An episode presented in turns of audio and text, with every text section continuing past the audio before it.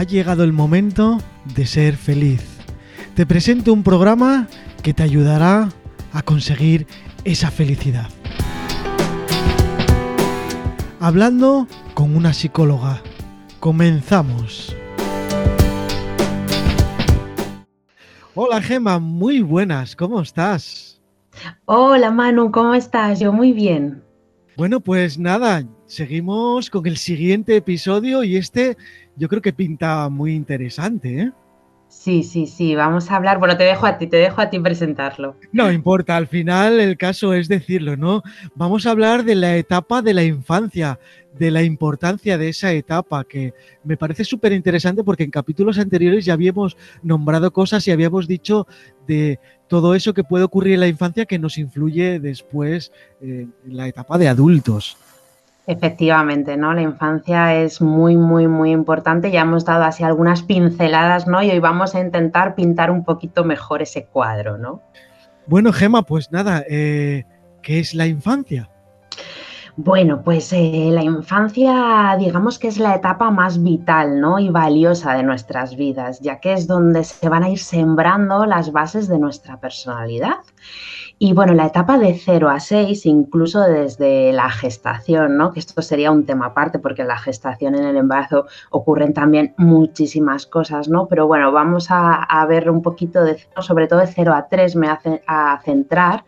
Pero bueno, es una etapa afectiva, ¿vale? ¿Y qué es una etapa afectiva? Bueno, pues esto quiere decir que necesitan sentirse queridos, ¿no? Aceptados y validados y esto se consigue a través del vínculo que se construye con sus adultos de referencia, inicialmente con las mamás y con los papás.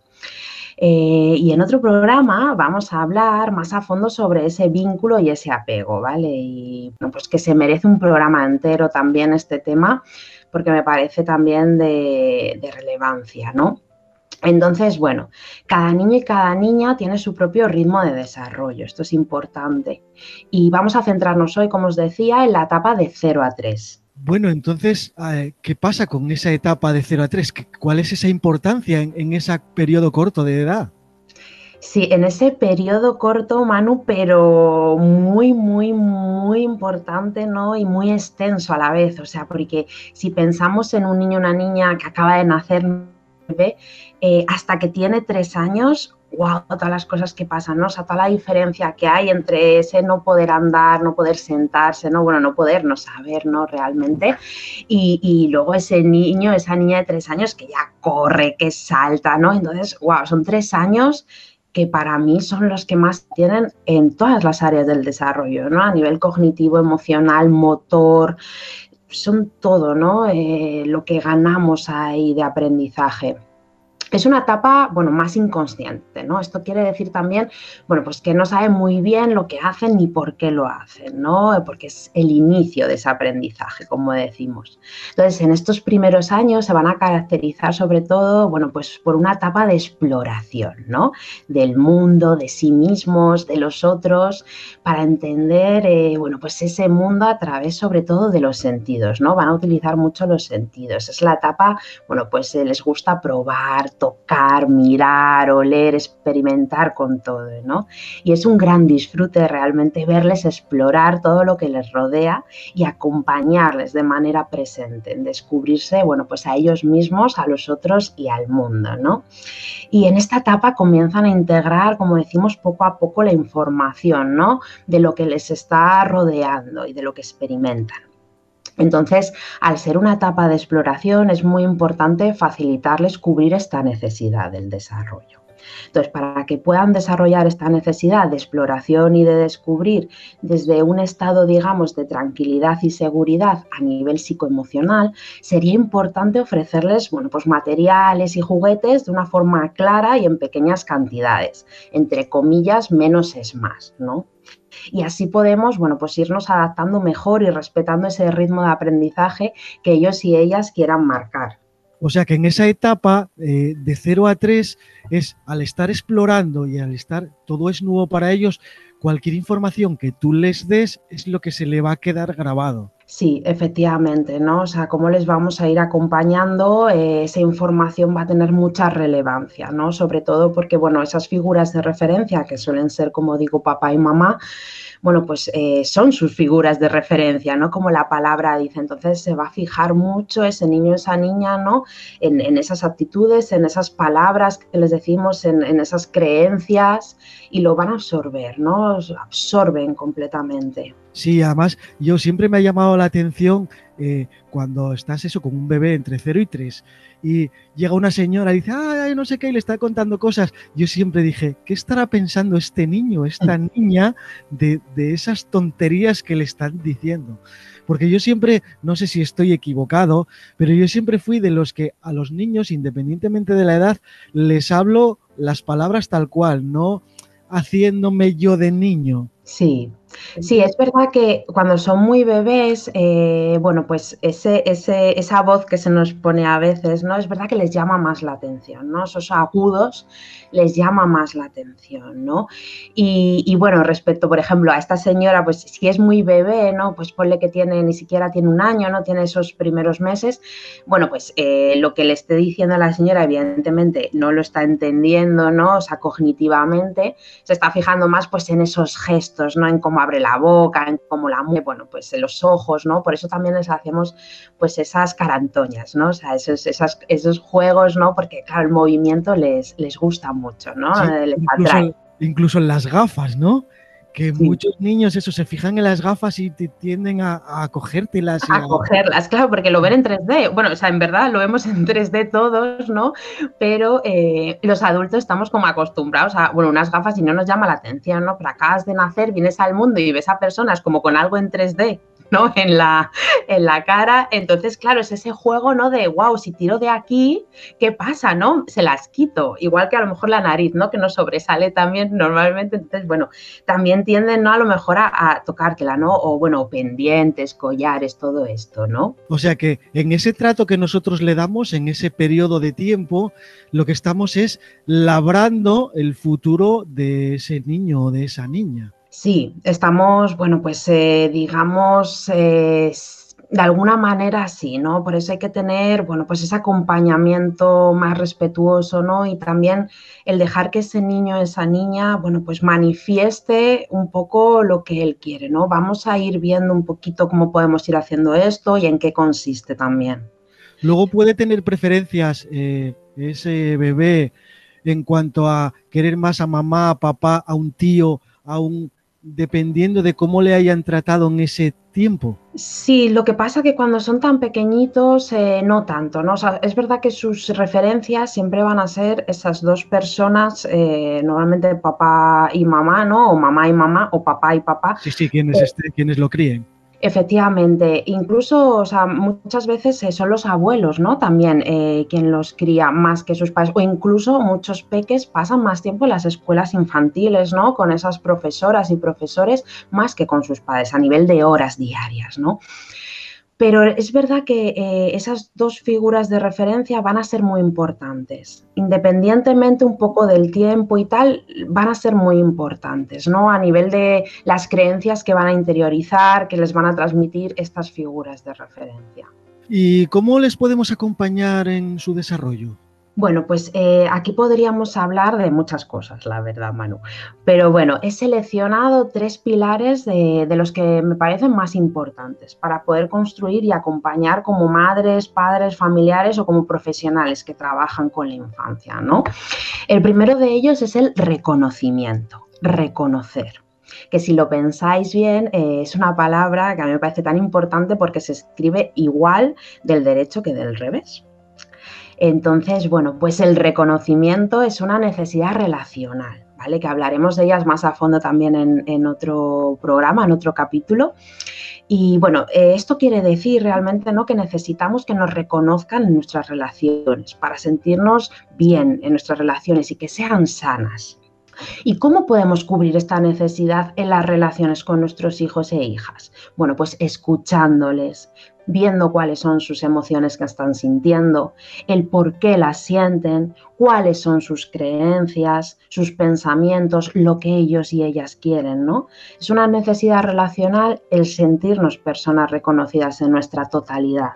Entonces, cuando esta necesidad relacional se nos satisface, nos acompaña a construir una confianza en nosotros mismos, ¿no? Se nos reconocen las emociones, los pensamientos, las ideas, los deseos. Entonces, desde nuestros primeros años de vida, si esto se nos reconoce, ¿no? Conseguiremos construir una buena autoestima y podemos integrar en nosotros y nosotras una buena seguridad y confianza, ¿no? Entonces, el pilar del reconocimiento hacia nuestras hijas e hijos fomenta y construye una relación de apego seguro, porque transmite esa seguridad y confianza al otro, ¿no? Y es fundamental para desarrollar una infancia sana a través de, un acompañamiento respetuoso, como decimos, ¿no? Entonces, el segundo pilar sería la validación emocional que bueno, la definimos como la actitud de respeto, aceptación y confirmación de las emociones de una persona como legítimas, ¿no? En una frase más sencilla sería me importa lo que sientes. Entonces, bueno, yo siento y pienso realmente que, que, es muy importante validar las emociones, ¿no? Y reconocer la emoción que estás sintiendo y nombrarla, ¿no? En un ejemplo práctico, esto sería, te siento triste. ¿Es así?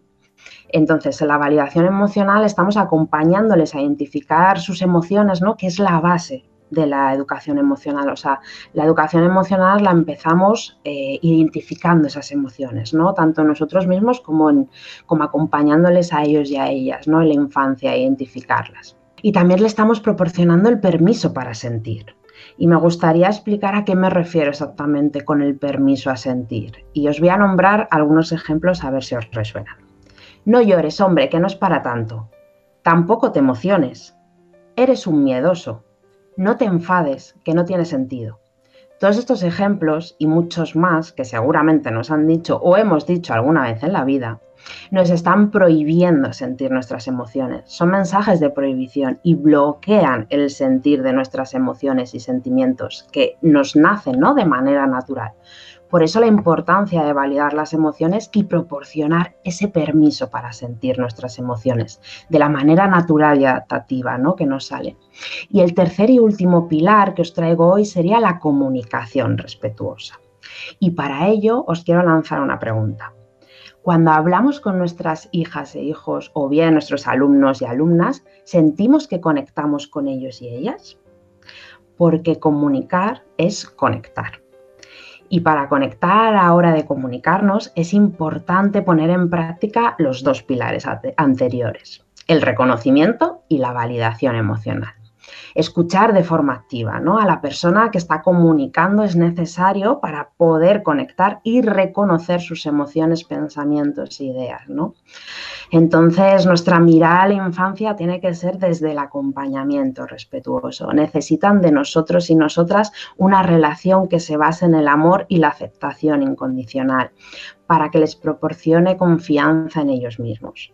Si cuidamos nuestro lenguaje, cuidamos sus emociones, ¿no? La importancia de validarnos emocionalmente y construir una comunicación desde la escucha activa. Es primordial para su desarrollo psicológico. Nuestras palabras les construyen, ¿no? Entonces, bueno, mi consejo profesional es que les observemos, les sintamos, les preguntemos primero siempre. Y si queremos a nuestra infancia sana, el cambio empieza en nosotras y en nosotros a través de una educación más consciente y respetuosa en su desarrollo. Pues la verdad es que eh, lo llevo a mi terreno ahora mismo con esa pregunta que lanzaste. Y yo reconozco que sí he hecho cosas mal porque he dicho alguna de esas frases y otras, eh, inconscientemente, evidentemente. Pero yo sí noto que yo sí conecto con mis hijos. O sea, yo solo me tengo que poner delante de ellos, nos miramos y yo sí siento esa conexión y ellos también. Es decir, es que casi sin hablar eh, sabemos lo que lo que hay o lo que vamos a decir. Entonces, por un lado, eh, me siento bien porque digo, bueno, pues he hecho, entre comillas, bien ese aspecto, pero sí que me he equivocado en otros muchos. Incluso podía haber sido eh, mejor. Claro, y todos y todas nos equivocamos, ¿no? O sea, no es cuestión de coger el, látigo y darnos, ¿no? O sea, no es cuestión de culpabilizarnos para nada, y menos por cosas del pasado, porque no se pueden cambiar, ¿no? Es cuestión un poco de tomar conciencia, ¿no? Con toda esta información que estamos recibiendo y este tipo de acompañamiento respetuoso, ¿no? Y responsabilizarnos en el aquí y ahora y hacia adelante, ¿no? ¿Y cómo puedo hacerlo yo mejor? ¿no? ¿Y qué puedo hacer? O sea, no mejor, sino adaptarme más a ese acompañamiento respetuoso, ¿no? Poco a poco también.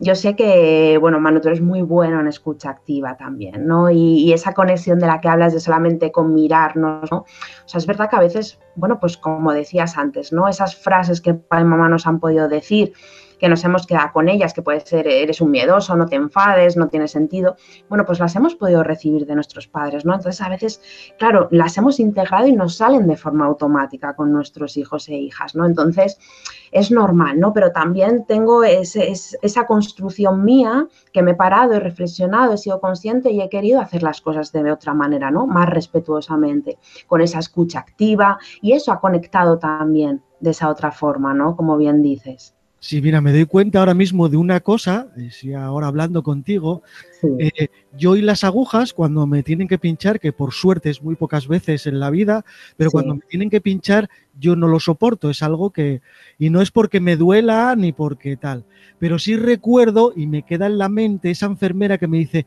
no es para tanto. O sea, como riñéndome diciendo, pero si esto es una tontería, ¿por qué te quejas?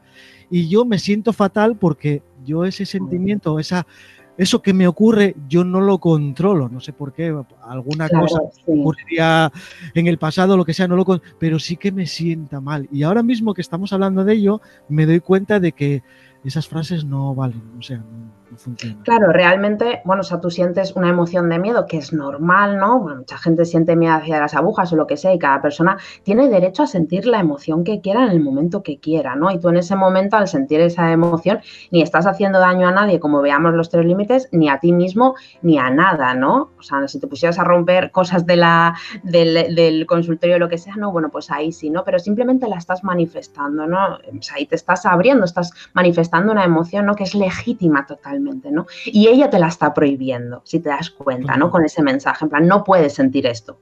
Es como, ¿por qué no?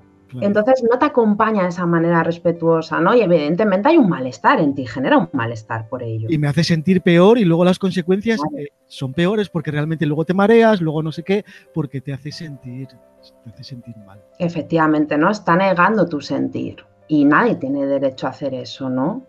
Incluso, o sea, ya lo está viendo desde el punto de vista suyo, ¿no? Y que no le apetece escuchar eso, entonces por eso lo niega, ¿no? Pero claro, no tiene ese derecho, ¿no? O sea, el sientes miedo, bueno, estate tranquilo, no va a pasar eh, nada, ¿no? Va a ser eh, cuestión de segundos, te voy explicando lo que va pasando si te genera más tranquilidad y tal, ¿no? Hay muchas otras formas de abordar de manera respetuosa ese acompañamiento. Bueno, y todo esto en la educación de nuestros hijos cuando ya son más adultos, que nos pudimos haber equivocado todos, entre comillas, con estas cosas, ahora nosotros tenemos la capacidad de poder educarlos y decirle, mira, esto no se dice, esto se hace así, hay que intentar que todo vaya por este camino y así, bueno, pues solucionaremos un poquito eh, todo aquello que, entre comillas, hicimos mal. Sí, también un, o sea, eh, si les decimos lo que tienen y no tienen que hacer, también estamos un poco eh, digamos, presionándoles. ¿no? bueno, yo me, sí, yo no me refiero a decirles lo que tienen que hacer, sino a exponerles esto y luego que decidan. A ver.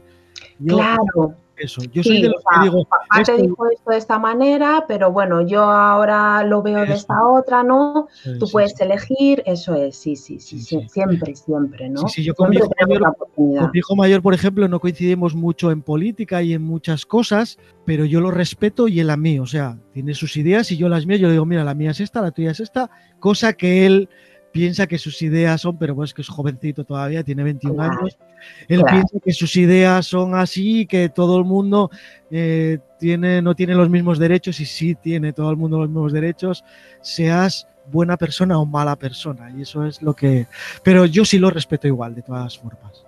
Claro, el respeto está por encima, ¿no? De, esas opiniones, de esas creencias y eso es lo importante, ¿no? Eso, en eso consiste también ese acompañamiento respetuoso, efectivamente. Bueno, Gema, ha sido un placer, la verdad. Me pasaría hablando contigo pues una eternidad. Sí, la verdad que sí. Para mí también siempre, siempre, Manu, es un placer y abarcar estos temas tan importantes. Bueno, vamos a recordar ahora al final de este capítulo tus redes sociales, cómo pueden contactarte, eh, por si tienen alguna pregunta, alguna duda o simplemente quieren una consulta tuya. Bueno, pues podéis encontrarme en la página web www.aliendu.com y también en redes sociales, Facebook e Instagram como Aliendo Psicología o en Facebook como psicóloga Gemortiz. Pues muy bien, nada, ya sabéis, eh, si queréis consultar con Gema, eh, ahí tenéis sus redes sociales. Irán acompañadas en el podcast, en la información también las pondremos. Así que nada, hasta el siguiente, Gema. Hasta el siguiente, Manu. Un placer, encantada de estar aquí hablando contigo siempre. Un abrazo, Gema. Chao. Un abrazo grande. Chao.